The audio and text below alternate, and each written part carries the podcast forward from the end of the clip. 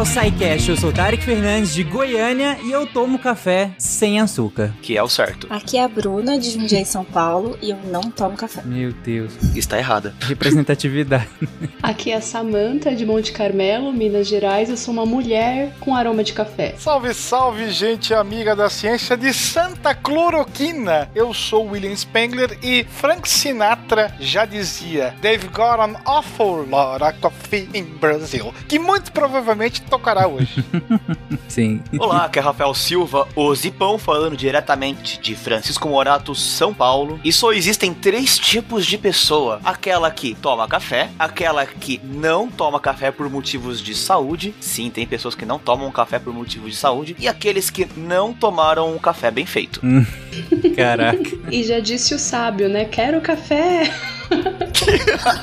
Diga as passas, Catarina, aqui é Marcelo Guaxinim. E se você precisa de cafeína para ser produtivo, a culpa não é da cafeína, é do capitalismo. Escorreu uma lágrima em todo mundo agora. Você está ouvindo o porque a ciência tem que ser divertida.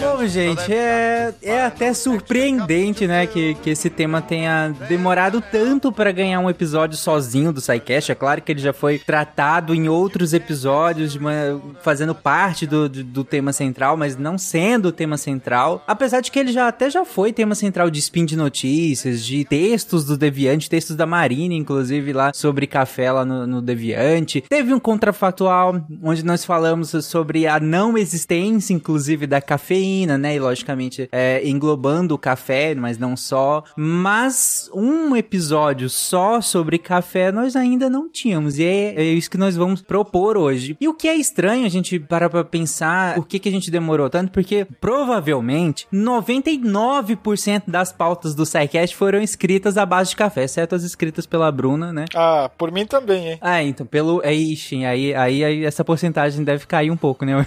mas ok, tirando, tirando essa, esse grupo que não toma, mas acho que grande parte das pautas do SciCast foram escritas à base de café. É, afinal, é, é a segunda bebida mais consumida do Brasil. E olha que grande parte do nosso país é calor a maior parte do ano. E aí, mesmo assim, a gente investiu e escolheu como uma das grandes bebidas nacionais o café, que é uma bebida quente, mesmo num país quente, né? Nós temos ciclos econômicos né, com, com café, né? É, o café, ele realmente é, é muito parte da cultura brasileira, né? E aí, e para começar, gente, o, o episódio de hoje falando de café, nada melhor do que começar pelo que eu tô vendo aqui num pastor de cabras na Etiópia. É isso, gente? Mama África. A minha mãe. É isso aí. É a mãe que faz o café, inclusive. Existe uma lenda a respeito da, do café. O registro mais antigo que a gente tem não está na África, está na, na Península Arábica, mais especificamente no Iêmen, que data lá do século 6 da, da nossa era, que é a lenda de Caldi. Essa lenda diz que, claro, Caldi era um pastor é, de cabras na Etiópia e aos poucos ele começou a observar que os seus animais apresentavam um comportamento um pouco mais efusivo depois de mascar folhas e frutos de uma determinada de um determinado arbusto, uma pequena árvore. Então, percebeu que eles se tornavam mais ágeis, mais animados, né? Caminhavam e subiam os terrenos acidentados com, com mais facilidade, tinham uma maior resistência. E aí o que, que ele resolveu fazer? Resolveu experimentar também. Claro que ele ficou ligadão. E essa notícia se espalhou rapidamente pela região, dando início ao que seria o consumo do café, mas não da forma como a gente conhece. Aqui a fruta vai ser utilizada de forma macerada, esmagada. Né? Para quem nunca viu um, um pé de café, ele se destaca bem, né? Porque você tem aquele verde característico e tem as chamadas cerejas, que é a fruta, o café propriamente dito, que quando fica é, maduro, fica bem vermelhinho. Foi inclusive depois tido como uma procurada planta ornamental que enfeitava os grandes palácios, tanto da, da, da Europa quanto do Oriente. É, pra quem aí nunca viu Globo Rural, que e- e nunca viu um pé de café, ele é realmente um- um- uma planta, um arbusto bonito. E, e o fruto é, bonito. muito bonito, né? O fruto parece uma coisa extremamente paisagem, né? apetitosa. Ele é vermelho, é vivo, é bonito. Na Etiópia, nós tínhamos o consumo na forma da fruta propriamente dita, né? É, utilizava a polpa, é, misturavam em, em gordura animal para refeição, produziam um suco, claro, né? Aí o ser humano ele nunca decepciona, porque desse suco eles faziam uma bebida alcoólica. E também utilizavam é, as folhas para fazer uma espécie de chá. Mas a coisa começa a ganhar um pouco mais de vulto quando o café atravessa o Mar Vermelho e vai justamente para o Iêmen. É lá que nós vamos ter a, a, o domínio e o início do espalhar da técnica do plantio e da preparação do produto. É, de acordo com, com esses mesmos registros, o Iêmen foi a primeira região a receber as sementes é, e ela vai ser usada basicamente dessa forma, in natura. A, a, o início da infusão, que quase todo mundo conhece, vai acontecer quase 500 anos depois, no ano 1000. E não é nem a forma como a gente conhece hoje em dia mesmo. E no Iêmen nós vamos ter. Uh, uh, o café também passa a se tornar famoso pelas suas propriedades uh, medicinais. Monges vão utilizar esse produto para que eles ficassem como estimulante, né? Como quase um. Como é que é? Isso que a, a gurizada hoje em dia toma na noite aí? Energético. Energético. Uhum.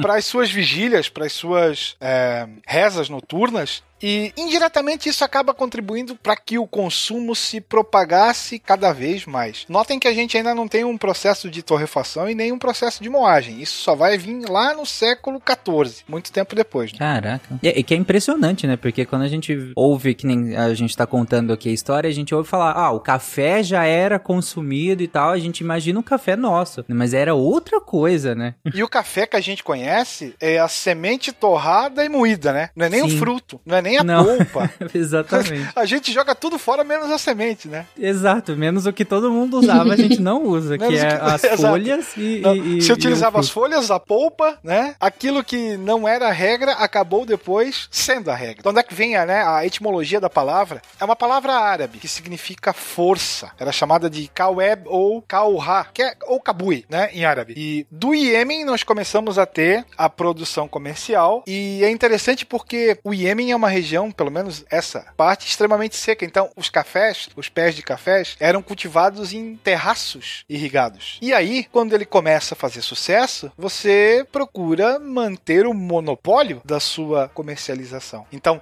vai ser a partir do mundo árabe que o café começa a ganhar mercado, chegando num, num, num futuro muito próximo para o Ocidente. É nesse contexto árabe, né, islâmico de, de modo mais específico, herético, né? É, do, é um produto do mundo herege. Sim, e, e que mexe com, com, com a mente, né?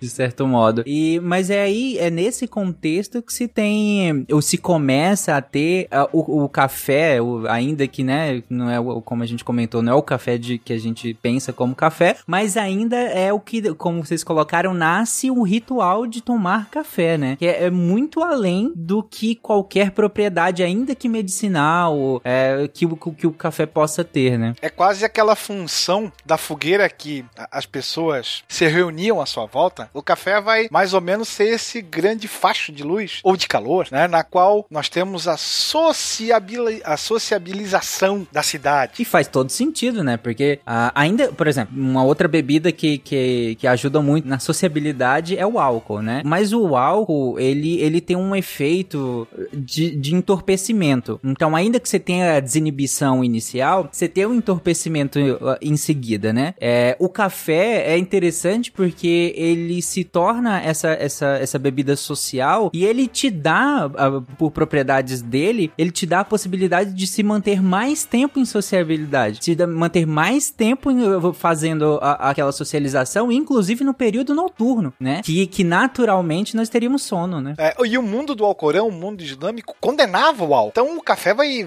vai cair como uma luva nessa situação, né? E aí são os turcos que fazem é, esses primeiros rituais. Nós temos Constantinopla, que seria talvez a maior cidade durante principalmente a Idade Média, será nela que, se, que surgirão as primeiras casas de café ou simplesmente café, né? Em mais ou menos 1475. Que era o Kiva-han. E aí você começa a, a ter é, marcado no terreno o local do consumo da bebida. Então você vai até lá para consumir o café. E além de consumir o café, você vai ter toda a, a- a- o networking, né? Que ele vai te trazer. Então, a partir daí, você já tem a denominação de um local de encontro e de, de, de socialização com o nome da própria bebida, né? Que, ca- que, inclusive, é o que a gente tem até hoje. Tem uns cafés, né? Cafés que, que você pode tomar de tudo, inclusive café, e, e fazer de tudo, inclusive beber café, né? Os famosos cafés de Paris, né? Caf- os cafés de Viena. É claro que o café também vai ser encarado com maus olhos, porque ele vai ser ah, intitulado de liberador de emoções. Então, os mais diferentes cleros, tanto do Ocidente quanto do Oriente, vão tentar colocar uma regra, vão tentar esvaziar a xícara, né? Mas claro que não vão conseguir.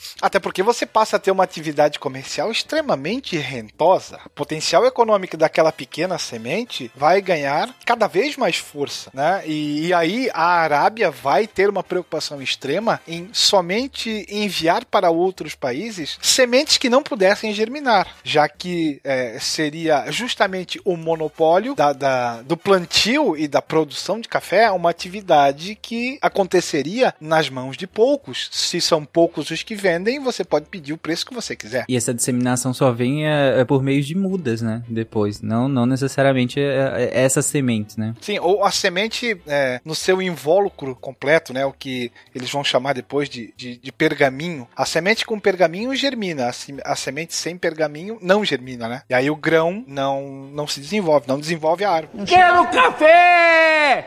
Quero café! Quero café! Merda nenhuma! Desculpe! Na Europa nós temos algumas portas de entrada do café, né? As duas mais famosas são Veneza e depois a França propriamente dita, né? E aí o café chega na Europa no início do século XVII como uma especiaria, as famosas especiarias é, do Oriente. E aí chegam já com a prática de torrefação e moagem dominadas. Então o seu consumo é mais fácil. E aí a gente tem a formação dos primeiros pontos de venda de café das cidades é, na Europa. E aí é claro, né, uma Europa dominada pela numa época em que os hormônios religiosos estavam à flor da pele, a gente tem a reforma, a contra-reforma acontecendo, o café vai ser encarado como uma bebida maldita. Primeiro porque ele vinha do lado herege do mundo, né? E é, como libertador de emoções, poderia ser um risco. Tanto é que se chegou até mesmo a, a, a- a solicitar que se batizassem a bebida. Tem- Hoje em dia a gente tem outro sentido pra batizar a bebida. É, eu pensei nisso.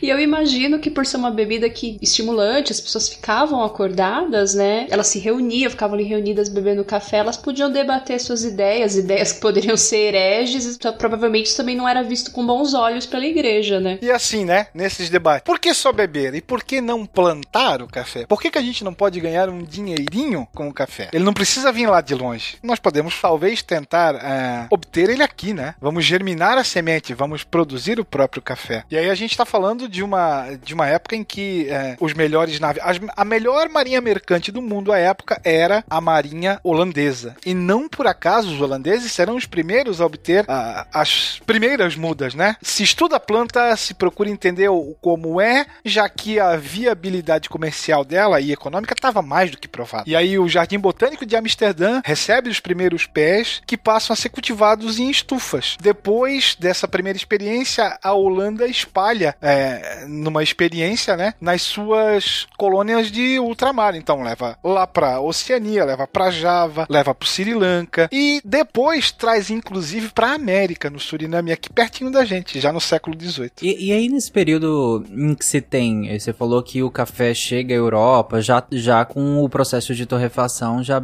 já bem dominado, né? Dominado pelos orientais ainda, né? Uhum. Ah, sim, sim. Mas aí, esse café que era consumido, era, é, já tinha açúcar, no caso? Não, o açúcar vai vir um pouquinho depois. Então ainda era, mesmo torrado, era completamente sem. Aí você vai ter depois, é, é, a Europa vai ser um grande laboratório, né? Principalmente Viena. Você vai ter a adição do leite, você vai ter a adição do açúcar, o chantilly, aí a coisa começa a ganhar novos contornos. É, que é um caminho parecido com o que a gente comentou naquele sidecast sobre o chocolate, né? Sobre o cacau, no caso. Isso aí, né? Que aí você passa a ter influência de outras culturas, né? Sim. Que inclusive é, eles têm, é, além disso tem mais coisas em comum, né? A própria cafeína, a questão estimulante, também tem, tem em comum entre o, o cacau e a bebida do cacau, que era consumida também, e o café agora. Só que o café, é, é- a gente até comentou isso no Contrafactual, a gente vem de, eles, esse pessoal tava vindo de um mundo em que as bebidas estimulantes ainda são um pouco raras nesse sentido. O café, ele é tão assim, do, do que mexe com a cabeça e tudo mais, tem essa coisa até talvez transcendental é para algumas pessoas, porque a gente tem uma sociedade que não tinha essa- bomba de cafeína tão fácil de se ter, ainda que algumas outras coisas tenham uma quantidade de cafeína, gente, o café ele, ele concentra uma quantidade de cafeína. E aí você pensa uma sociedade que não tinha o contato com essa quantidade de cafeína, como é agora absorver essa quantidade toda de cafeína? É uma coisa realmente muito diferente do que se tinha, né? E tem toda a pecha exótica do vegetal, né? Aham. Inclusive, ô, Tarek, é, existem alguma, várias lendas que falam sobre a questão da, de como surgiu a questão da torra do café. Que uma delas, uma das inúmeras versões de como se fez, a, se sur- surgiu essa torra de café, ela tá em- envolvida justamente com Viena, no qual as abadias, elas faziam a armazenagem de café, porque era considerado pelo clero uma bebida que ajudava eles na questão da concentração, nas longas vigílias, como o Will já falou. E em uma determinada época, uma das abadias, justamente o local que você tinha essa esse estoque de grãos de café, pegou fogo. Ah, velho, eu, eu sabia que você ia falar isso. Ele pegou fogo. Essa- é, qual a veracidade dessa história? Porque parece aquela do chá que estavam cozinhando a água, não sei o que, caiu a folha da árvore e aí fez o chá e tal. Desculpa, mas é porque essas histórias são, são muito convenientes. O que não quer dizer que não seja, né, gente? É uma só- série de acidentes que aux- auxilia nessa questão. E, e ajuda a santificar a bebida ainda, né? Fui numa abadia.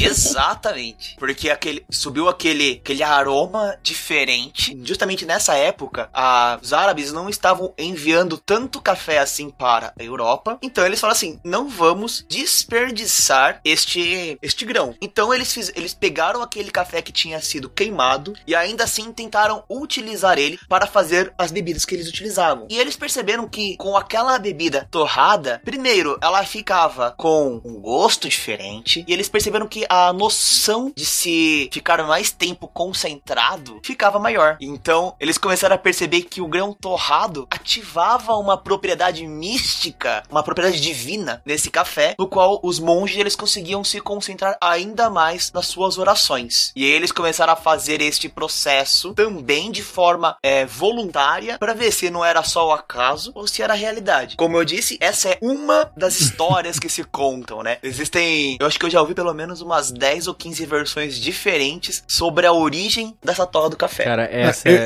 é- é muito fanfic. Não, eu, eu queria a explicação daquela que alguém viu lá o, o gato fazendo cocô e pensou: hum, isso dá um café. Como assim, Guaxa? Tem um café que é o cocô do gato, não tem? Não é de um pássaro? Tem do pássaro também, tem dos Tem dois. do gato também, Tem do meu gato, Deus. tem- É. Tem do gato e do Tem de pássaro. vários animaizinhos aí. Então alguém olhou pra aquilo e pensou: porra, Por Nossa. que não, né? eu posso tomar isso aí? Por, por que não?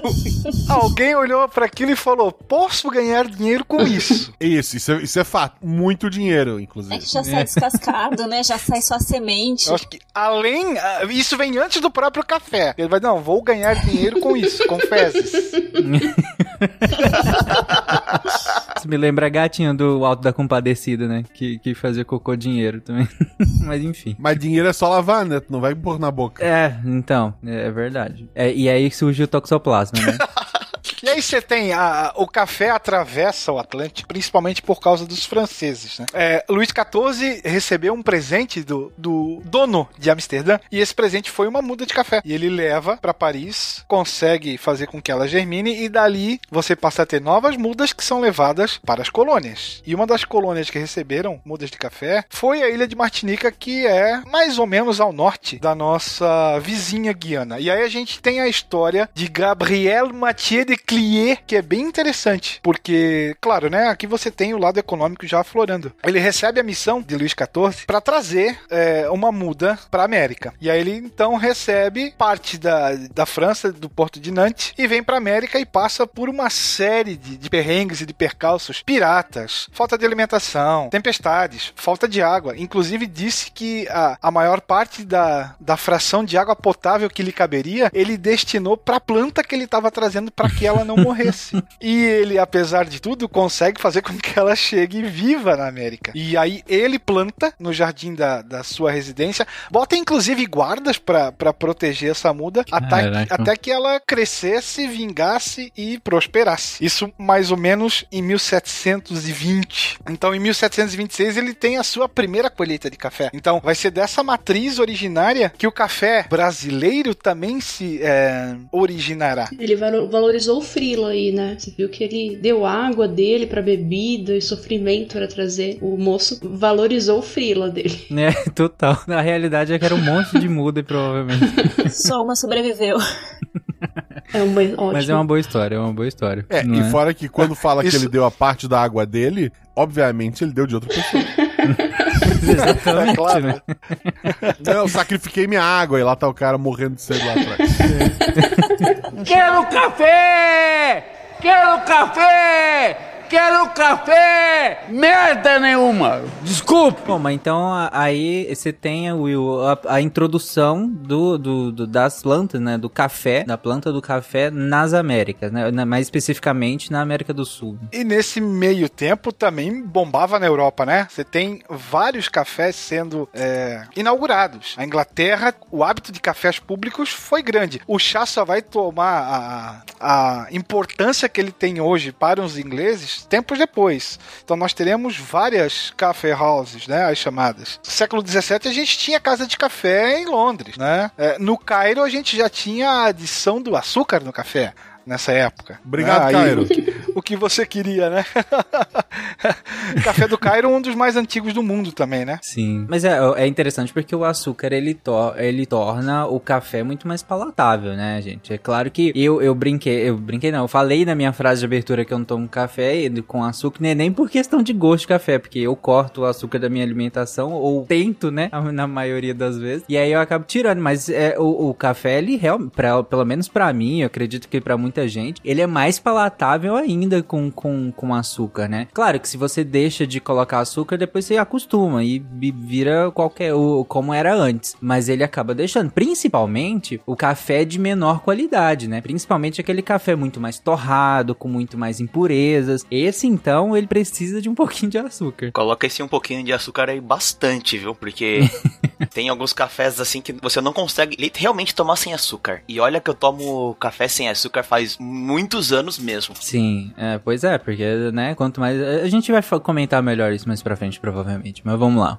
Apesar dessa, desse primeiro passo na Inglaterra, será a França que, que vai ganhar a fama, né? Pelos famosos cafés, especialmente os cafés de Marseille, que foi o ponto de entrada, e os cafés de Paris. Então a gente tem algumas estatísticas, números, né? Sabe-se que em 1720 existiam só em Paris 380 estabelecimentos, que chegariam a quase 900 por volta ali da virada de 1790 para 1800, né? O café mais antigo e possivelmente o café mais famoso de Paris, o café Procop, foi fundado por um italiano que funciona, né? O café funciona até hoje, apesar de que hoje a vibe é mais restaurante, mas você tem todo o romantismo eh, do período revolucionário, as mesas dos autores, eh, Diderot, Robespierre, você tem Balzac, o próprio Napoleão, então você tem toda essa aura eh, social do café propriamente dita. Tanto que muitas vezes esses cafés eram, eram chamados de seminários de rebelião. O que ainda é hoje, né? A salinha do café da firma, né?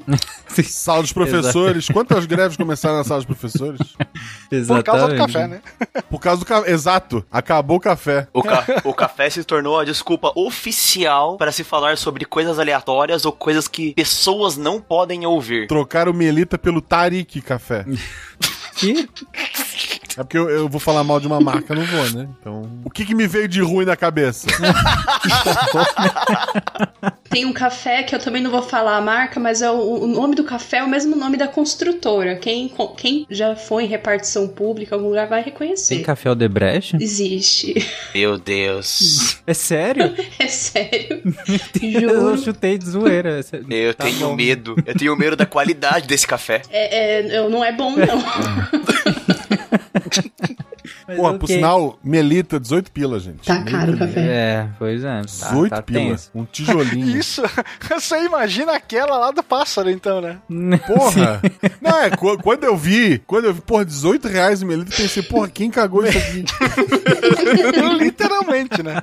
Porra, que? Ai, meu Deus. Ai, ai. Não, mas é só continuando o que o Will tinha falado, que, que você tinha comentado em relação à Itália, né, Will? E tá aqui que a Itália é o primeiro país europeu a, de fato, começar a importar o café. E importar o café de fato, né? Aí, no caso, você já seria ele processado, né? Só pra, pra, pra fazer. Exato. Importar para vender, né? Olha só. Porque aí você tem o. ah, quem começou a ficar preocupado nessa época eram os vendedores de vinho, porque o café passa a ser vendido pelos ambulantes também, né? E é claro que eles vão, em muito pouco tempo, eles vão dominar as vendas de bebida na rua. Então, Veneza passa a ter o seu próprio café, na- nas famosas piazzas venezianas, né? É, e aí você começa a ter também novas misturas, o leite, o açúcar, o chantilly, o café coado, novos sabores, né? E, e não dá pra meter isso tudo no, no vinho, né? No vinho é vinho, né? Não, não tem como, né? Sim. E aí você tem uma diversidade, né? E assim, a venda estimula novos processos. Aqui a gente já começa a falar em cafeteiras, né? As primeiras máquinas sendo utilizadas para melhorar ou deixar mais rápido a produção do próprio café. A gente está falando de século XVIII, século XVIII, 1701 a 1800, né? Só porque o nosso ouvinte mais ou menos se, se inteira no, no espaço temporal. É um tempinho considerável, né? E aí você tem em vários locais do planeta pessoas buscando a mesma coisa. Então você tem em 1802 um modelo italiano, 1822 nós temos um modelo francês. Já se fala em café expresso, né? Que vai ser aperfeiçoado na metade do século XIX para a exposição de Paris. Mas quem vai acabar ganhando fama pela sua praticidade será a, a cafeteira italiana, que passa a ser comercializada no início do século XX, 1905 mais ou menos. E aí nós temos vendas em larga escala, especialmente a partir do fim da Segunda Guerra Mundial. Bom, agora você tem uma máquina que faz café. E acredito que, como tudo que a gente eh, estuda aqui em relação à alimentação e muitas outras coisas, imagino que tenha tido um boom durante as grandes guerras, né? Ainda mais agora que você tem uma máquina pra fazer, né?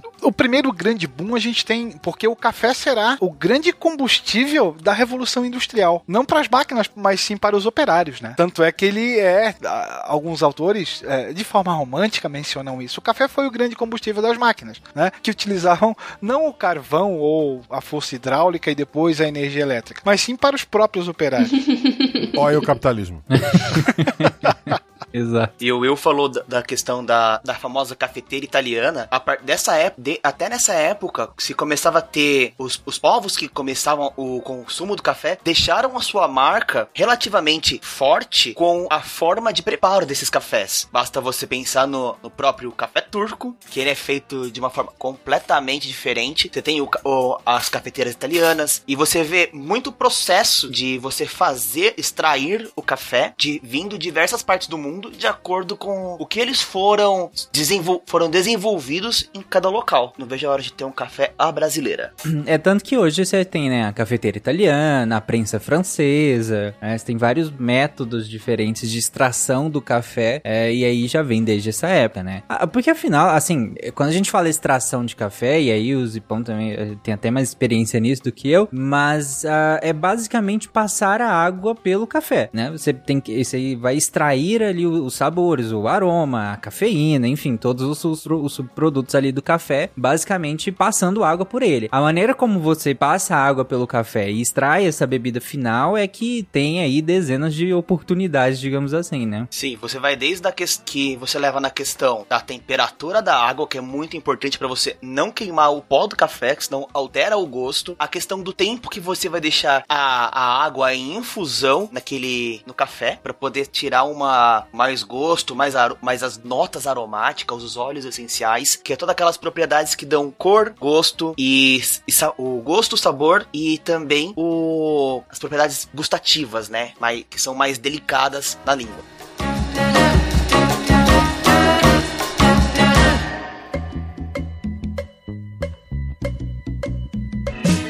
Música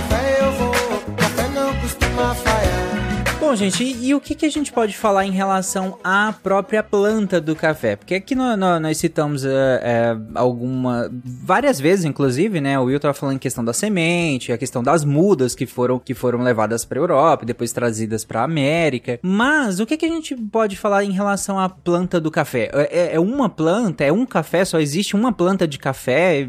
Assim, e é, todas elas vieram da mesma plantinha de café e todas são iguais? E não, é muita coisa. É, o café, ele é de uma família chamada Rubiaceae, que tem muitos gêneros, um, por volta de uns 500 gêneros, umas 6 mil espécies, mas o gênero que a gente, o mais importante, que é o que, da onde tem as nossas plantas de café, é o gênero Coffea. E, só que esse mesmo, esse gênero, ele foi descrito no século XVIII pelo Linneu, no livro dele, é, Espécies Plantarum, se eu não me engano, e até hoje não se tem, não se fechou assim todas as características desse gênero, porque existem espécies mais arbustivas, existem espécies bem mais altas, então tem uma variedade muito grande com relação a tom de folha e, e é isso. Mas as duas principais espécies que são que são comercializadas são o coffee arábica e o coffee canéfora, que seria o café arábica e o café robusta. O famoso café conilon, pra quem assiste Globo Rural. Exatamente. A principal espécie produzida é o café arábica, mas existem várias variedades de café arábica. É, aqui no Brasil mesmo a gente desenvolveu várias delas no, Instituto Agronômico de Campinas, o famoso IAC. Ele desenvolveu cerca de 90% do, do café que a gente cultiva aqui no Brasil. Aí existem várias é, variedades chamadas Mundo Novo, Bourbon, Laurina, Catuai, enfim. E o que varia é sempre assim, o tamanho do fruto, a altura da planta, a cor da fruta. O que seria, é, o que seria basicamente o importante ali no café são os frutos, né? A anatomia do fruto, ela, ela tem a casca. É o fruto é chamado de cereja porque geralmente ele é vermelhinho, embora Uhum. ele possa ser meio amarelinho também. E aí, dentro da cereja, a gente tem a polpa, que é a parte docinha. Logo depois da polpa,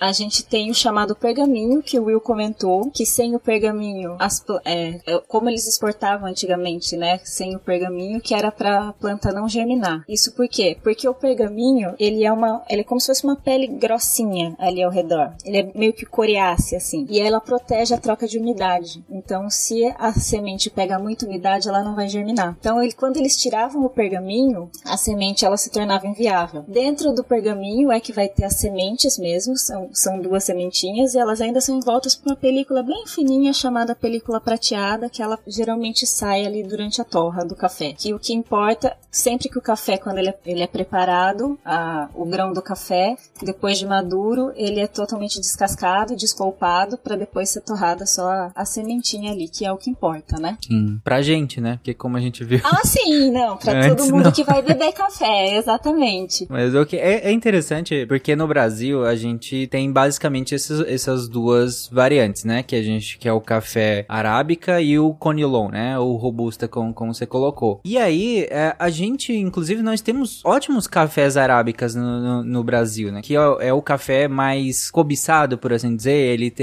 ele, ele é mais adocicado, inclusive, do que o conilon, né? Ele concentra mais os açúcares próprios dele. Gente, se eu estiver falando é besteira, vocês me corrijam. E o teor de cafeína também é menor. É, é inclu então, que acaba deixando o amargor um pouco menor, né, do que o, o, o próprio Conilon. Inclusive, tem uma classificação, pra quem tá ouvindo e fala, ah, mas que me importa saber se um é arábico, Conilon, não sei o quê. O café que você compra no supermercado, pelo menos a a maioria deles, ou boa parte deles, eles recebem um selo da, da Associação Brasileira da Indústria do Café, a BIC, né, que A fica... BIC. Isso. Isso. Ah, decepção. Eu achei que tu fosse falar assim, ó, o café que você compra não é café.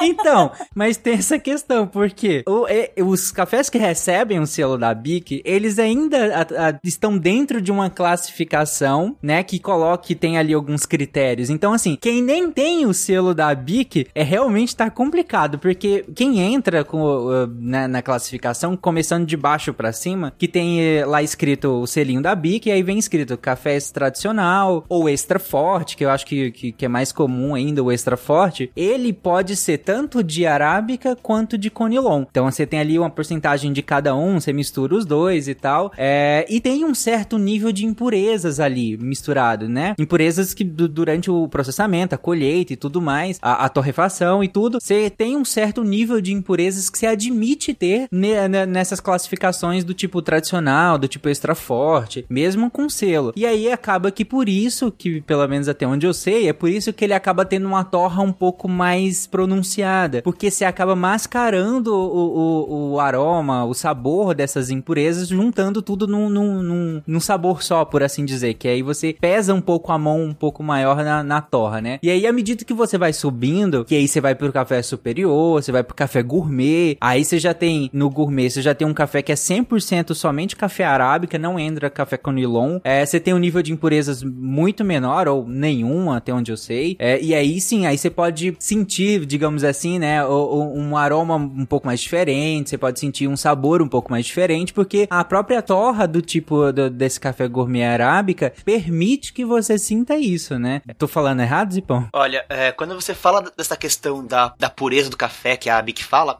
é, você tem que pensar assim: primeiro, o café deles, para ele, essas elas vêm muito na, na hora da sua colheita. Porque, assim, existem essencialmente três tipos de colheita. Duas delas são as colheitas manuais e uma delas é a colheita mecânica, né? No qual a colheita manual, você tem aquela que você, que é o, o que a pessoa que vai fazer a coleta, ela vai lá, só vai pegar os frutos que estão maduros, dedo a dedo. Então ele vai pé por pé procurando aquelas frutas que estão maduras que vão dar um café de melhor qualidade. Existe também a, a uma colheita que é chamada derriça, no qual você pega da, do galho, da, da parte que ele está mais próximo ao tronco e vai puxando todo o galho até a, até a ponta, deixando apenas algumas folhas na ponta desse galho para o galho não morrer. E aí você vai ter grande parte das impurezas, porque você não está escolhendo ali se vai ter grão maduro, se vai ter grão que já está passado ou grão muito muito novo. Então ali você começa a ter as primeiras impurezas. E aí o café que nós consumimos hoje no Brasil, ele é feito de uma forma mecanizada. Então seria essa versão da colheita de rissa direto para para produção, no qual você tem simplesmente a lavagem, uma coagem para tirar as folhas e aí os, os grãos eles já vão para o processamento. Então você não separou aqueles grãos que já estão passados ou aqueles grãos que ainda não estão maduros. E isso faz com que a qualidade daquele café café seja inferior àquele café que foi feito na, colhi, na colheita dedo a dedo, fruto a fruto. E aí você tem a, a diferença na questão dos valores para esses cafés superior, premium, os cafés gourmet. Até no próprio manejo do café, é, tem lá a fazenda, né? E os cafés especiais, eles, eles têm ali um talhão só para uma área, né? Só para aquele café, onde é feito como o Zipão falou. Eles pegam lá a que tá com a cor vermelhinha mesmo. Não pode estar tá pro roxo, né, pro preto escurecendo e nem pro verde. E é daquele talhão que eles vão fazer esse tipo de colheita manual e vão fazer uma torra e lá no lugar da torra vai ter um barista, uma pessoa especializada que vai testar ali a torra mais perfeita, porque não pode torrar demais também. E só então vai poder aprovar aquele café. E aí tem umas escalas de café premium, né, que tem valores, agora eu não lembro a escala de cabeça, mas acho que é superior ao 95 95, essa escala, esses índices, é um café especial. E teve até café brasileiro já, que ganhou prêmio de café especial, mas sempre com esse cuidado no manejo desde a escolha da muda, da plantinha lá, da variedade, do talhão certo, é a melhor área da fazenda, tudo controlado desde o início da produção. E Tarek, pra você ter uma ideia, uma coisa que agrega ainda mais valor ao café, não é você comprar ele já já processado, já já moído, é você comprar o grão inteiro, porque aí você vai pegar essa parte de classificação dos cafés que dá mais valor, você pega é, grãos que,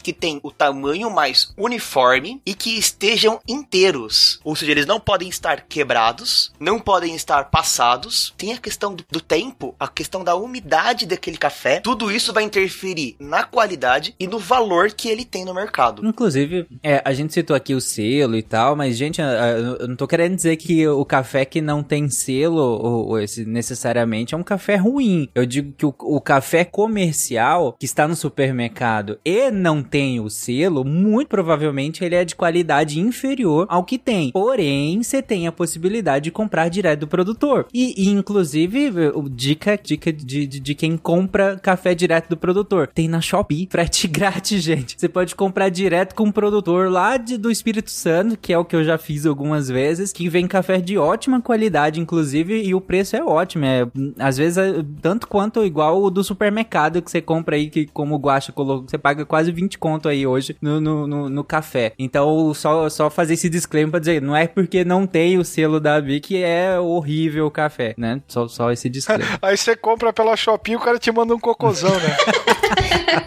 no lugar do café. O Tarek acabou de se entregar falando que comprou um café do Espírito Santo. Vai lembrar que a maior, a maior produção do Brasil, do café Jacu, que é justamente aquele que você pega do cocô do passarinho, é do Espírito, é do Espírito Santo. Então já sabemos quem pagou 20 reais a grama do café. Por isso, quando eu falei que saía do gato, ele falou, mas não era do pássaro? ele, ele olhando pra, pro pacote, né? enganaram. Não era do pássaro. Jacu Bird Coffee na mão dele. Não é assim. que eu comprei errado, né?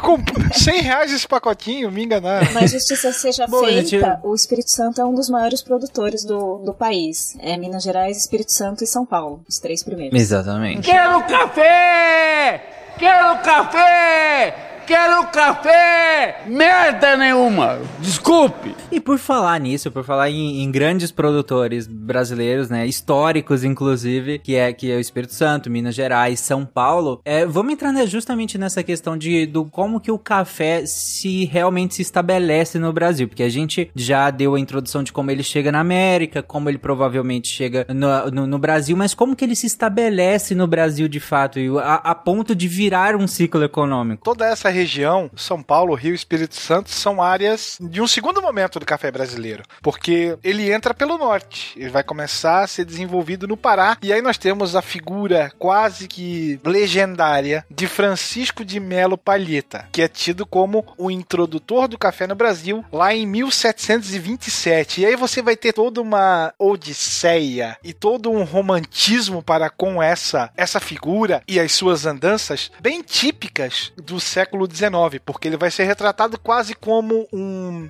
bandeirante cafeiro, né?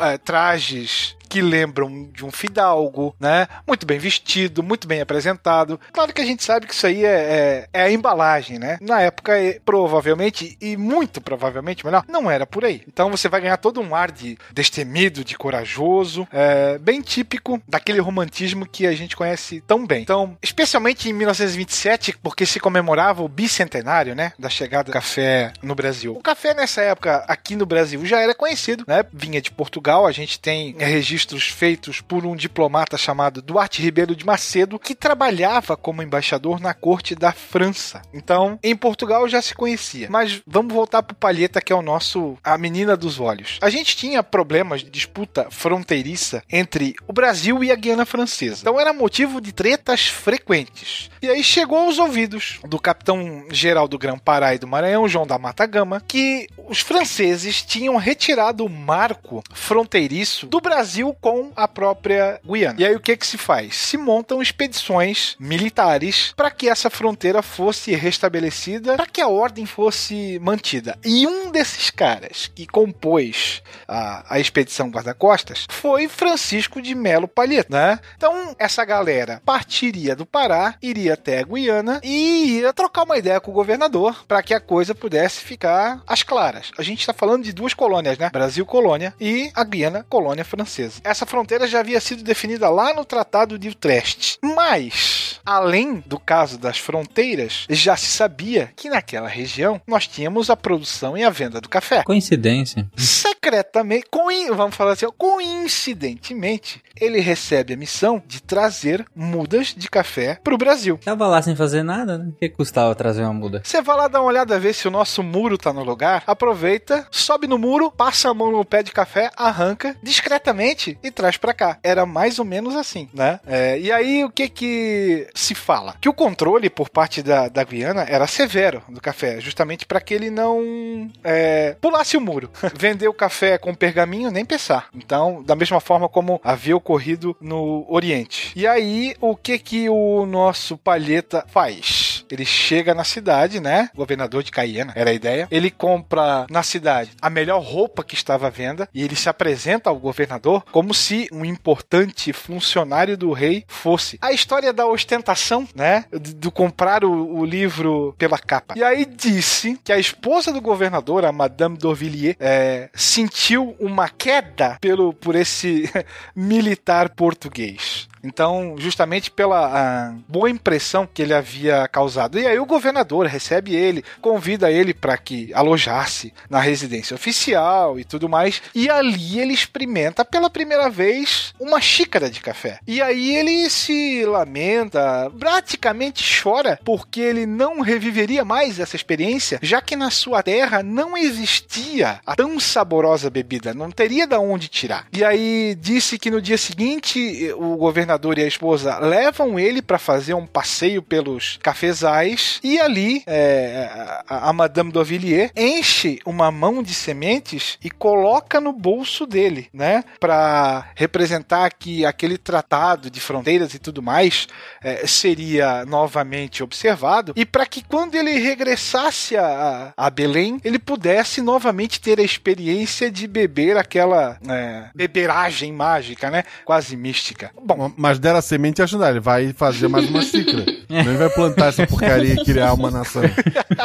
era a coffee arábica, né? O, o tipo. Mas é claro que ele não veio pra cá só com as sementes que ele tinha no bolso, né? Disse que ele inclusive conseguiu mudas de, de, de pés de café e são essas mudas que vão dar início à primeira plantação de café no Brasil, que vai acontecer no Pará em 1700 lá e, e 27. Disse que em 1734 ele já tinha mais de mil pés plantados, sendo que ele solicita inclusive escravos para que a, a coisa pudesse acontecer. Então a gente tem o início do plantio sistemático nas terras brasileiras. E pelo Pará, que é interessante porque hum, o Pará também tem outra outra planta também nativa que, que também tem o, propriedades é, estimulantes, né? É o Guaraná. Guaraná que era tido como uma, uma das drogas do sertão, né? Da qual nós também teremos bandeiras que vão explorar as drogas do sertão. E quem sabe um episódio de SciCast só sobre ele. também. Olha, por que não, né? Mas assim, a própria coroa passa a incentivar a, a cultura do café. Então, o, o cafeicultor seria liberado de pagar imposto por mais de 10 anos, né? Aí você receberia é, sesmarias para o cultivo de café. Então a gente tem uma área restrita, pelo menos no início, e em boa parte do século XVIII também, a região norte e nordeste do Brasil, né? Pequenas plantações, até porque os solos, assim, especialmente da Amazônia, ele não era o mais adequado para aquela espécie. É, e também tem a questão é, climática, né? É, tanto que o café, depois a gente vai ver ao longo da história, ele vai prosperar à medida que ele vai vindo pro sul e sudeste, que é onde ele- as espécies encontram melhores condições para se desenvolver. Porque o café ele é bem enjoado, assim, com temperatura, né? Não pode estar calor demais, que não tem floração, depois dos 30 graus, assim. E também não pode ser um lugar. É muito. É também um lugar muito úmido, né? E não pode estar frio demais também, porque aí ocorre e tem outros problemas pro cultivo do café. Então eu, fiquei muito surpresa com essa história ao saber que as primeiras lavouras, né, foram no norte do Brasil. Normalmente a gente lembra só do Sudeste, né? E o Sudeste vai ser a última área a ser cultivada. E vai ser a grande área de cultivo de café, porque é ali que nós teremos o, o boom da produção. Mas isso já no século XIX, basicamente. Então é uma produção 18 para 19 muito mais recente. Só que nós temos ahn, autoridades portuguesas já muito bem vividas no exterior que conheciam bem como é que funcionava a coisa. Então, em 1760 a gente tem aqui o envio do novo desembargador do Maranhão, João Alberto de Castelo Branco. Já tinha estado na Índia, já tinha servido no Conselho Ultramarino e ele tinha o conhecimento das novas demandas comerciais e da necessidade de se investir em novos produtos. Que produto foi esse? O café. Então, é, ele manda de Belém para o Rio de Janeiro algumas mudas para que elas pudessem ser plantadas, especialmente por religiosos e estrangeiros. Ou era um novo produto que, que se apresentava, né? E é justamente na vinda de Belém para o Rio que a gente vai começar a ter o início daquela que será a grande, é, a grande região produtora de café que vai ficar tão famosa nas novelas de época e na literatura Brasil afora. Começa no Rio, então, na parte sudeste, né? É, em 1802, mais ou menos, a gente já tem é, documentos que mencionam a compra e a venda de terras e de café. É, a gente tem que lembrar que o ouro já tinha caído praticamente, já tinha se esgotado, né? A, a- cana de açúcar já não era mais tão rentável e aí procura-se acenar justamente para a importância do café, mas a gente vai ter uma resistência inicial muito grande, né? Você vai ter todo um trabalho de marketing em relação ao café, porque é, uma vez plantado, ele daria menos despesa do que a cana. A cana teria que ser replantada a cada três anos. O café você vai plantar uma vez é, e vai deixar ele ali e ele vai produzir, né? O pé durava mais tempo, é, você não precisa da moenda, você não precisa de caldeira, você não precisa de cozimento, né? Até o, o próprio carro de boi pode ser dispensado. E aquele antigo engenho pode ser utilizado para o próprio processamento do café. Então você não vai fazer muitos investimentos nessa nova atividade econômica. E existia, claro, a propaganda e, a, e o próprio testemunho de que seria um, um ganho praticamente certo. Mas no princípio, essas primeiras. Esse, o, o, os frutos dos primeiros plantios é, serão muito fracos, serão colheitas fracas, né? E aí você passa a ter novos incentivos. Então, se você plantasse uma determinada quantidade de café, você seria dispensado do serviço militar, né? É... você tem é, aquela jogada típica de governo, né? Para tentar conquistar o, o, o produtor para que a coisa pudesse acontecer. É, e na época não tinha Embrapa, né? Uhum. Então tinha que. não tinha Embrapa, não tinha Globo Rural também, né? É, não tinha como saber a cotação do, do Conilon do dia, mas é, e, e o jeito era ir plantando mesmo, né? Ir fazendo isso do, do, da maneira mais empírica possível, né? Quero café! Quero café! Quero café! Merda nenhuma! Desculpe! Concomitante com a Revolução Francesa na, na França, né? Francesa na França, claro. Mas a região das Antilhas, da onde várias colônias, onde né, se localizavam várias colônias francesas, também passam por revoltas. Isso vai acabar é, encarecendo o preço do café daquela região e vai deixar, não, e vai ser um estímulo para que o café brasileiro tivesse menos concorrentes, né? Então você vai ter apelos internos, né? Agora você passa a ter clima clima e solo favorável, você passa a ter mão de obra, custos menores, né? É, uma duração maior. E aí a gente começa a falar da tal da onda verde, porque aí é, os morros cariocas passam a ser os grandes cafezais do Brasil. E dali eles se espalham, chegando a Minas Gerais no final do século XVIII e já encaminhando então é, em direção à, à região de São Paulo, especialmente ao, ao Vale do Paraíba, né? Em 1800 a gente tem mais ou menos 13 sacas sendo exportadas 13. Oito anos depois, 1808, 8 mil sacas. E em 1810, 66 mil sacas. Caraca. Dez anos depois, 1820, 97 mil sacas. Então aqui a gente tem a balança comercial brasileira pendendo totalmente agora para o café, o novo grande produto. Só para vocês terem um dado de atual, né? Atualmente nós exportamos 60 milhões de sacas de café. O Brasil é o maior exportador de café do mundo. Tem lá ó, aquela rixa com a Colômbia e tal, né? Mas atualmente são 60 milhões de sacas. Infelizmente, talvez essa próxima safra vai ser um pouco menor, né? Porque nós tivemos o problema das geadas em Minas Gerais em junho desse ano, agora junho de 2021. Teve geadas fortíssimas lá e a estimativa é de, uma, de perda de 7 milhões de sacas por conta dessas geadas que tiveram. Teve gente que perdeu o, o cafezal inteiro por conta da geada. E a geada pro café é um negócio tão sério que na década de 70, o maior produtor de café era o Paraná.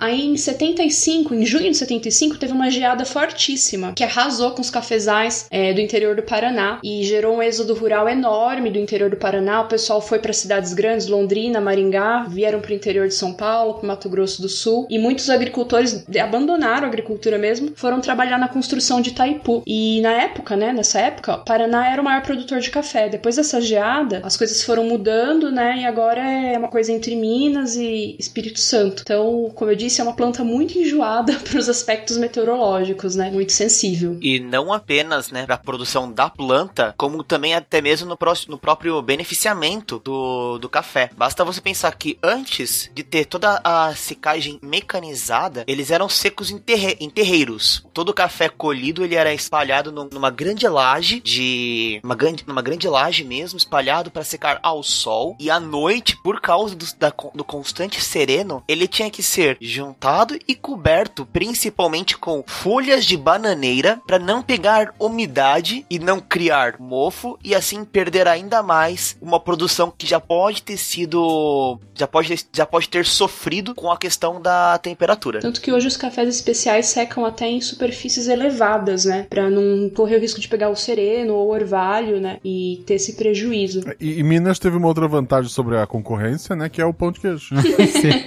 Menda casada. o, o que que tem em Curitiba? Vina? Tu não come salsicha com... é, é realmente um ótimo argumento.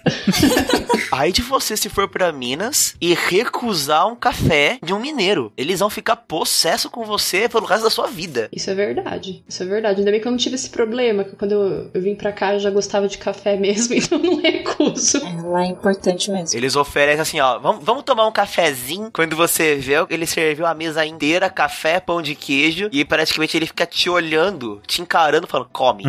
O meu dentista me ofereceu café às 6 horas da tarde. Ele, eu vou lá fazer o tratamento, ele me oferece. Meu dentista oferecer café. Eu nunca. Isso pra mim foi uma novidade. Mas aí ele quer vender clareamento depois, né? É, pois é. Olha a venda casada aí de novo, ó. é. Samantha tinha falado que ia, é, por conta das geadas teve um, um, um decréscimo na produção, né? E aí com os valores mesmo de, de receita bruta do- dos cafés do Brasil teve uma queda de 2020 para 2021 até outubro de 2021, que são os dados que eu tenho, caiu realmente 5,9%. Mas ainda foram 38,6 bilhões de reais de venda de café. Eu imagino que seja isso que explique o preço do café, né? Ter aumentado tanto recentemente, né? As- é, sim, a seca, né? A seca foi muito grande também. Teve esses episódios de geada, a questão econômica, da inflação e tudo mais. E aqui é importante a gente só diferenciar rapidamente, porque a geada que mata o pé de café não é exatamente aquela geada branquinha, sabe? Que deixa a superfície branquinha. O que ocorre é uma geada que se chama geada de canela, que o, o pé de café ele congela a seiva do, da planta, né? Congela na, na base, naquela parte do tronco que é perto do, do solo mesmo, né? O solo é, resfria durante a noite, né? numa noite fria, numa noite sem nuvens, forma-se a geada no chão, a geada branquinha, e é, a planta, a planta do café ela acaba ficando sensível à água, né? Da, da seiva, acaba congelando com a queda da temperatura. E isso mata a planta. Essa é a geada de canela. E tem a geada de capote, que é quando a planta fica amarronzada, as folhas, ela fica bem prejudicada, às vezes precisa fazer uma poda bem forte no pé de café por conta dessa geada de capote, mas não é tão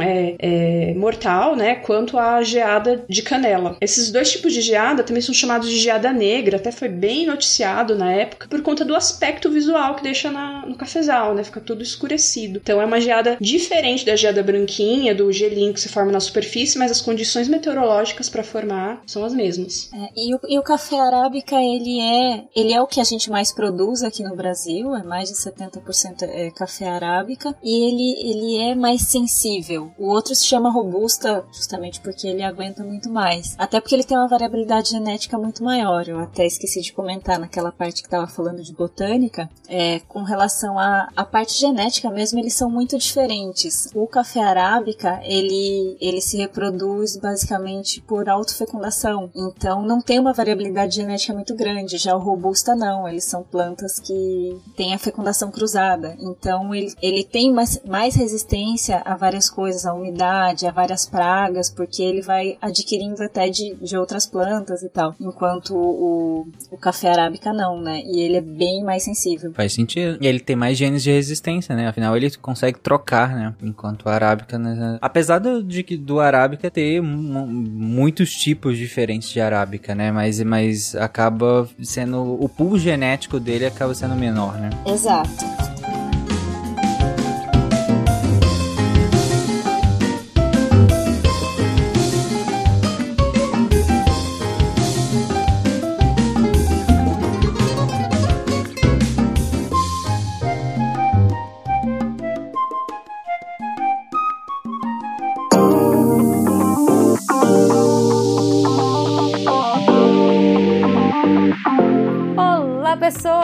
Chegamos no nosso momento Cambly. Ah, e hoje eu tô só coraçõezinhos S2 pra vocês.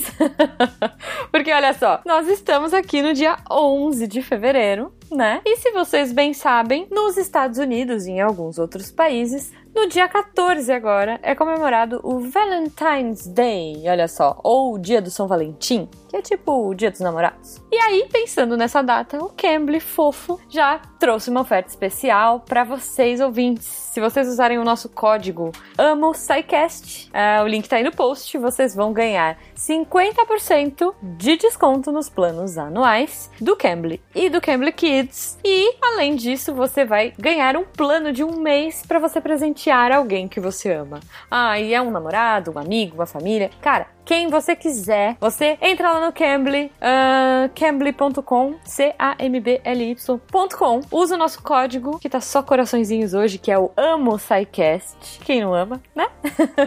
Se você não lembrar, você clica, o link vai estar tá aí no post também. E aí você vai ganhar 50% de desconto nos planos anuais do Cambly e do Cambly Kids e vai presentear alguém. Então, cara, corre. Uh, essa promoção vai só até o dia 17, então eu espero que vocês aproveitem e presenteiem uma pessoa que você gosta aí com o Cambly, que, cara, eu sou suspeita, né? Eu acho o máximo. Inclusive, hoje eu tô toda boba, toda feliz aqui, porque a Rebecca, a minha professora, me elogiou, falou que eu estou muito desenvolta. Olha só, ela perguntou até se era por conta do Cambly. E eu parei para pensar e eu acho que sim, porque há um ano atrás, quando eu comecei a fazer, eu era muito mais tímida e eu era muito mais travada do que eu sou hoje fazendo Cambly. E aí, eu quero sugerir para vocês o link da Rebecca, da, da minha professora, vai estar tá aí no post. Ela é muito fofa e ela tem um um, um jeito muito bacana de dar aula, ela tem um jeito super gentil e delicado. E se você tá começando a fazer, ou se você é tímido, ou se você tem problemas de o que que eu vou fazer com o professor, o que, que eu vou falar com ele, a Rebecca trouxe para mim um jogo muito fofo. Ela tem um recurso visual muito legal. Ela consegue pôr imagens, GIFs, coisas na tela dela. E, e aí a gente fez um, um jogo de tipo, que animal eu tô pensando?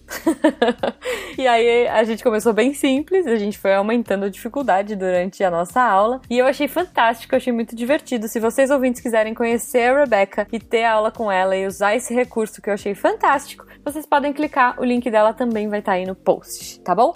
Então aproveita e entra lá, cambly.com, usa o código AMOSciCast, 50% off, mais um mês grátis para sua pessoa do coração nesse Valentine's Day. Por hoje é só, um beijo para vocês e a gente se vê na semana que vem. Depois me conta o que vocês acharam. Eu quero ver todo mundo mandando sending love. Olha aí. em inglês e aproveitando e curtindo muito. Um beijo para vocês e bora voltar pro episódio. You can. So, um, if I have somebody who's like a little bit shy, I'll oh. like maybe play a game and I'll say, Oh, I'm thinking of an animal. So let's play it with you for a minute. Okay, just okay. for fun.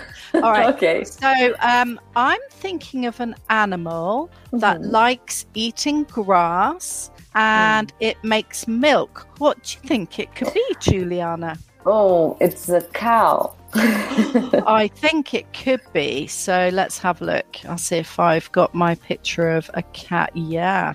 And then I yeah. have a cow. Oh, cute. yeah. So you, you try. You think of an animal. I'll try and guess.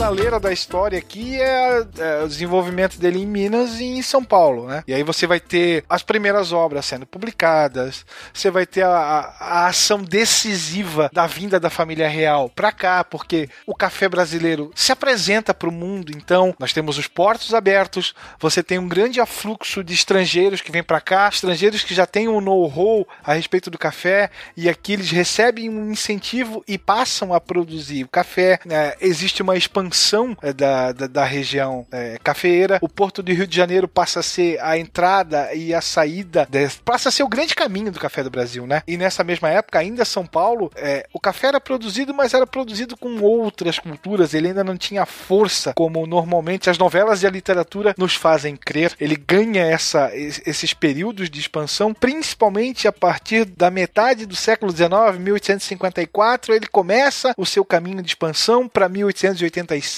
e aí, início do século 20, a gente tem 1920, 1935 ganhando o Paraná, é, Minas Gerais, a gente já tinha uma experiência porque Dom João manda vir mudas de Moçambique para cá. E aí você tem uma grande leva de retirantes das minas, né? O ouro, a mineração já não, já não dava aquilo que tinha que dar. E esses retirantes passam a encarar a cultura do café como uma nova atividade para melhorar a sua vida. E aí a gente tem a chamada zona da mata mineira sendo utilizada também para o plantio do café. Nesse sentido, é, a gente. hum, Esse, esse, esse es- expandir da, da, da cultura do café pelo Brasil, é, que ele realmente entra na balança comercial brasileira, é acompanhado da, da, da questão cultural ou isso vem depois? Porque antes não, né? Porque não vem antes, ou, ou veio junto ou veio depois, né? Não, a gente fala em exportação de café, mas o consumo aqui era bastante grande, né? A cultura do café eh, se expande juntamente com a sua própria produção. Tanto é que essa produção passa a, a exigir uma pesquisa agrícola, uma racionalização do cultivo, né?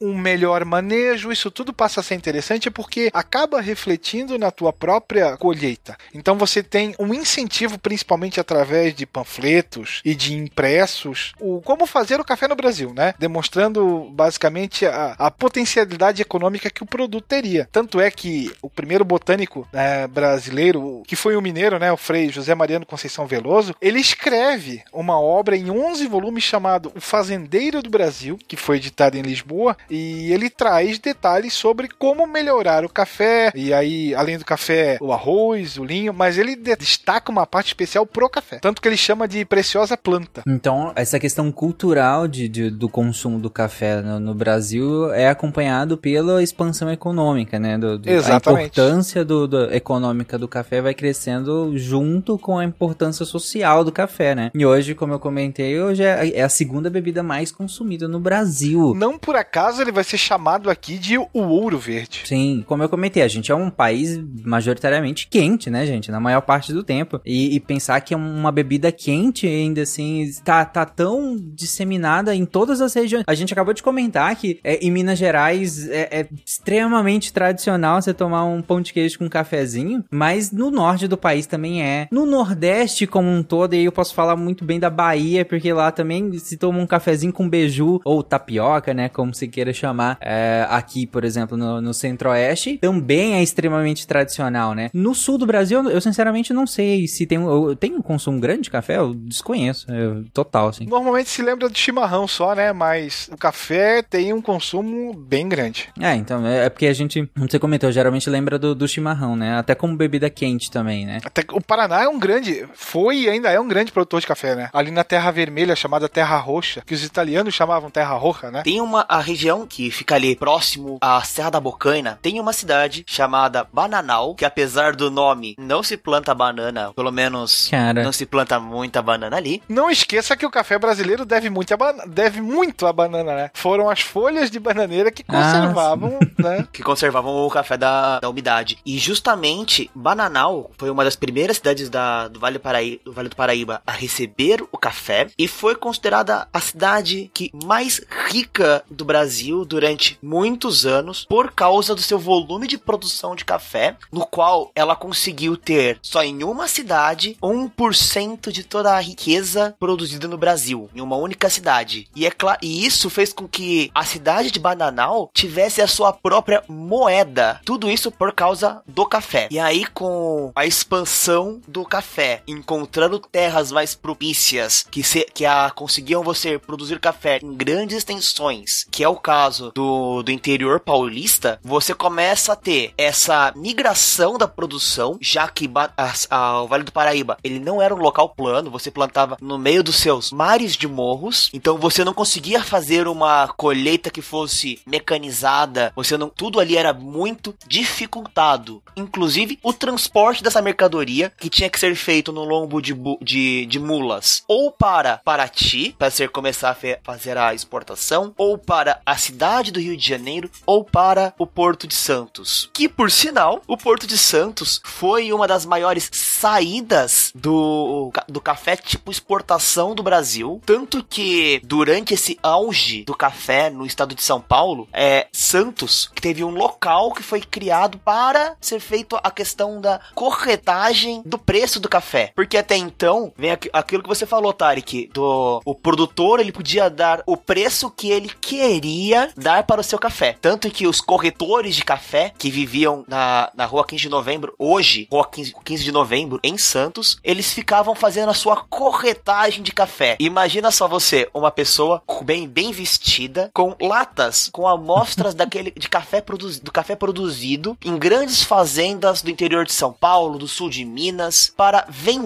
Mas por que Santos se tornou um local para essa exportação? Por causa da proibição da cabotagem no Brasil. Mas isso é um assunto para. A questão da, da cabotagem é um assunto para um, um outro um outro sidecast, porque ela é uma coisa que, que fez mudar muita coisa, inclusive a economia de Santos, por causa da, da corretagem. E o governo percebeu que aqueles caras que, que vendiam café ali, muitos deles falavam que vendiam a um preço para o governo, mas na na verdade acabam vendendo por um valor bem superior àquele que eles divulgavam para o governo. Então veio a intenção de você instalar, em Santos, que era o lugar onde era comercializado a bolsa oficial do café. Hoje, esse essa bolsa do café, ela é um museu, um museu do café, tanto que tem um texto da, da Marina Ribeiro no Portal Deviante que ela fala sobre o Museu do Café, vale a pena parar para ler. E, e nesse e nessa bolsa, ela funcionava realmente como se fosse uma bolsa de valores, aonde você tinha o, o pregão, aonde você conseguia leiloar os cafés de acordo com a sua classificação. Tinha leilão para ver o quanto que valia o café, quanto ia valendo, e a partir disso, você começava a ter um controle maior da quantidade que estava sendo exportada, o valor agregado deste café e por uma mera coincidência você conseguia arrecadar o imposto certo sobre essa produção de café. É claro que o governo não ia dar um ponto sem nó nessa em toda essa oficialização da bolsa de café. Exatamente. Interessante, cara. Você vê com toda essa estrutura econômica, social criada em torno do café. Quero café!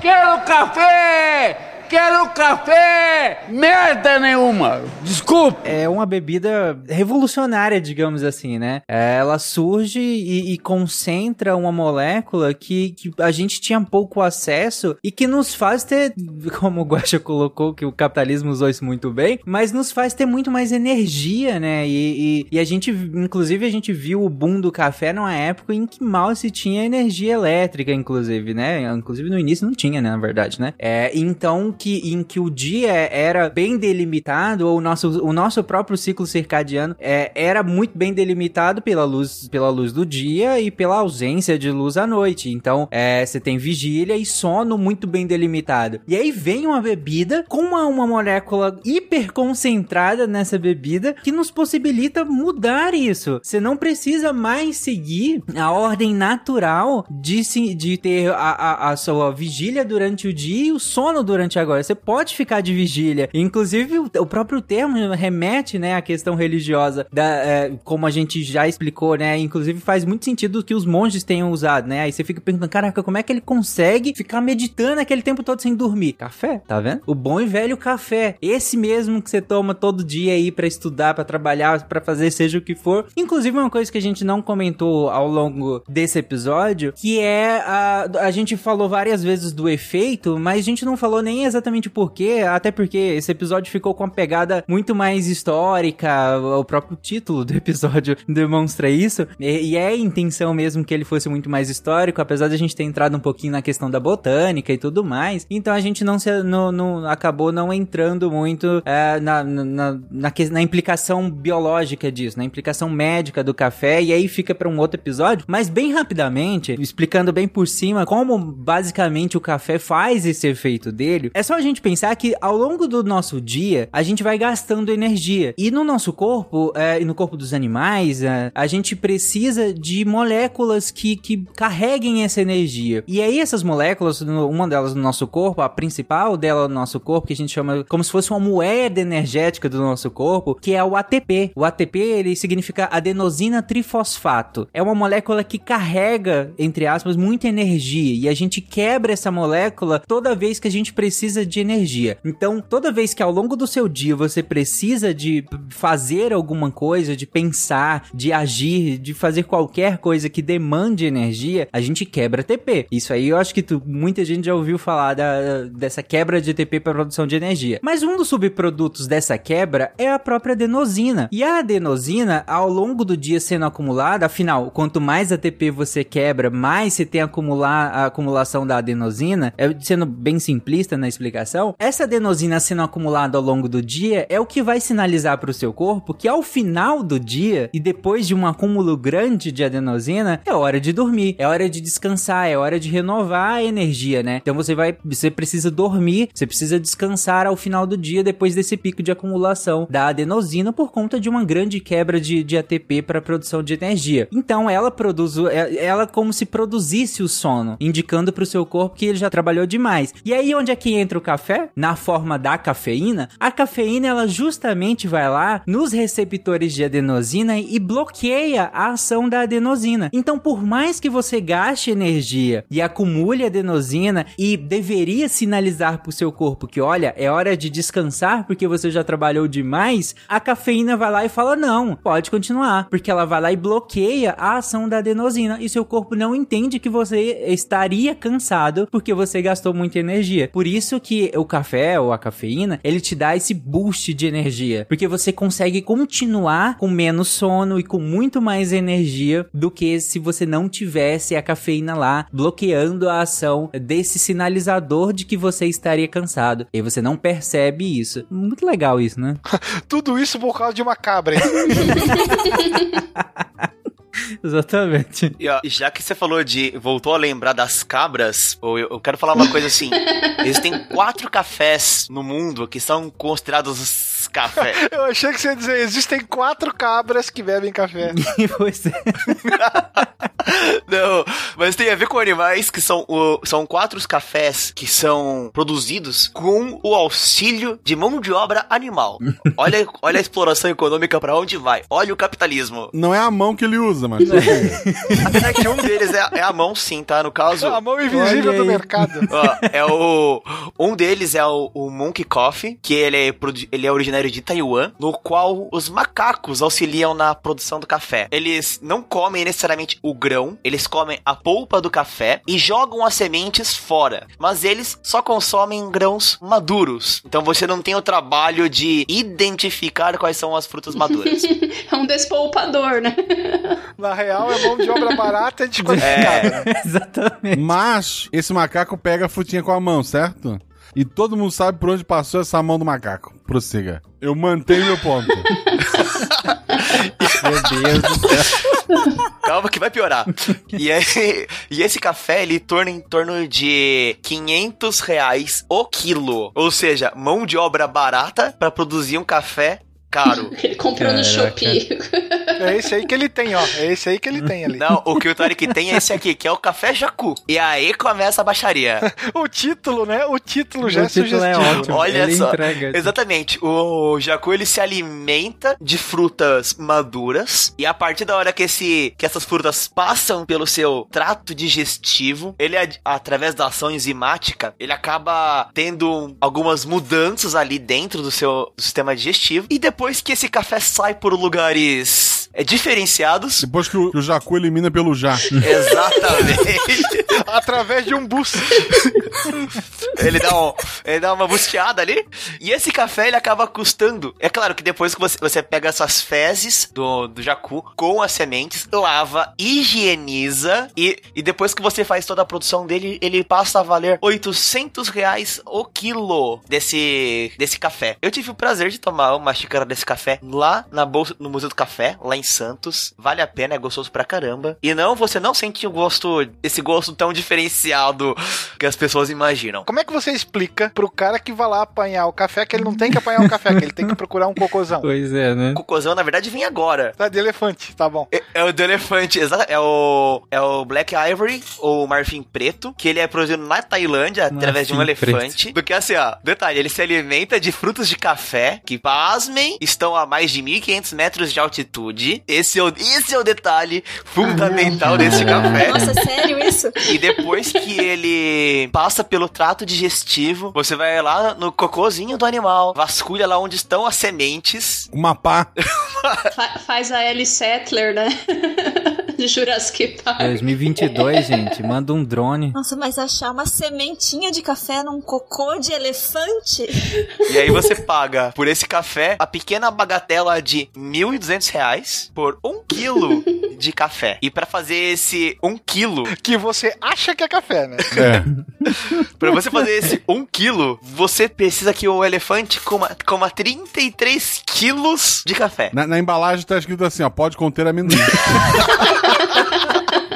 um dos cafés mais caros do mundo, que é o Kopi Luwak, que ele é produzido por uma, um animalzinho, parece uma civeta. Ele lembra muito um gato. Esse é da Indonésia, não é? É da Indonésia. E assim, ele faz a mesma coisa. Ele ele pega o grão do café, ele engole inteiro esse esse grão, passa pelo seu trato digestivo e depois que ele elimina, o café também to- ele é limpo, torrado, higienizado e ele se torna um dos cafés mais caros do mundo, valendo mais ou menos 4 mil reais o quilo. Bom, gente, depois dessa, eu só tenho duas coisas pra falar. Um, eu queria que os ouvintes comentassem na postagem desse episódio como é que vocês tomam um café, e se vocês tomam da- esses cafés malucos aí. Mas a segunda coisa que eu queria comentar. Como eu, né?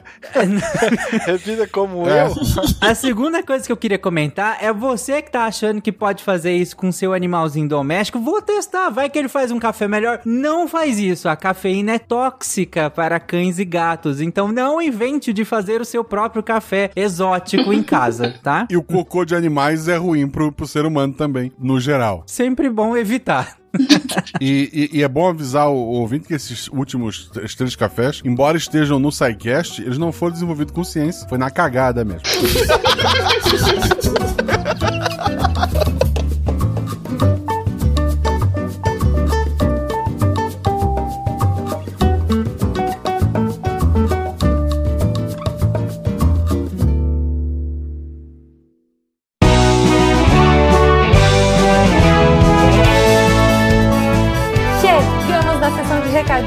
SciCast.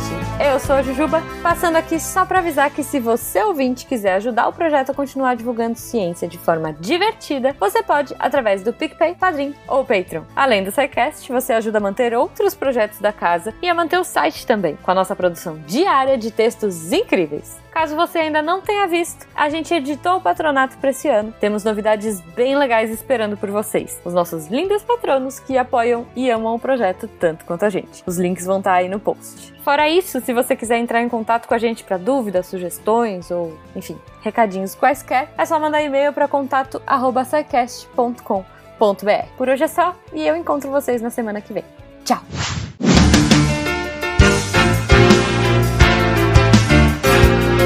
Atenção para o informe semanal dos textos da semana. Na segunda-feira, a Michelle Santos escreveu sobre um método contraceptivo que precisa ser conhecido melhor, especialmente para quem usa ele. Coito interrompido é método contraceptivo? Confere lá o texto dela para descobrir. Quarta, para quem gosta de histórias de fantasia medieval, teve um conto do reino de Drin do CH Barbosa, Retorno. Luca vai ao interior do reino seguindo uma ordem para realizar uma investigação. Não deixa de ler lá no portal. E na sexta, o Anderson Couto vai falar de uma tragédia climática que aconteceu no Rio de Janeiro por conta das fortes chuvas. Não, não é a desse ano, não é a de 2011. No texto Tragédias Climáticas do Brasil, 1967, Serra das Araras, a gente vai ver que esse tipo de problema e a falta de ação política preventiva não são nada recentes, infelizmente. Esses textos e muito mais você encontra lá em www.deviante.com.br e você também pode se tornar um redator deviante.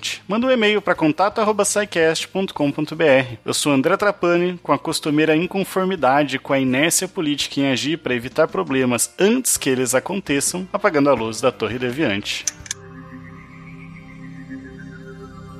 Se a ciência não for divertida, tem alguma coisa errada. Tem que ser divertida. A coisa mais divertida que tem é a ciência.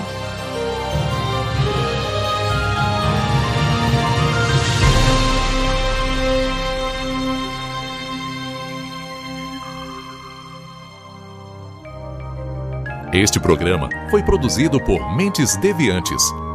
deviante.com.br. Este programa foi editado por Tapcast. Edições e Produções de Podcast.